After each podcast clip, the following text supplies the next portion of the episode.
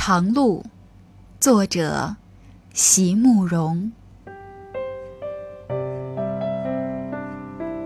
像一颗随风吹送的种子，我想，我或许是迷了路了。这个世界绝不是那当初曾经允诺给我的蓝图。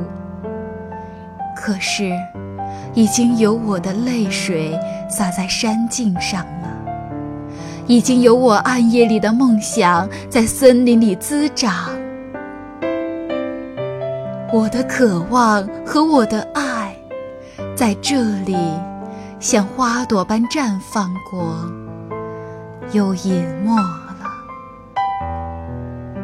而在水边清香的阴影里，不留着我无邪的心，留着我所有的迟疑惶惑，却无法再更改的脚印。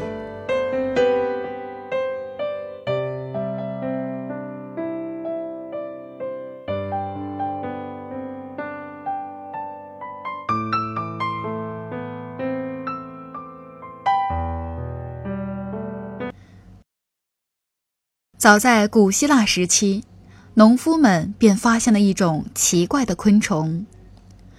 这种昆虫半身直起，庄严地立在被太阳灼烧的青草上，宽阔的宛若轻纱的薄翼拖曳着，前臂如同手臂伸向半空，好像是在向上天祈祷。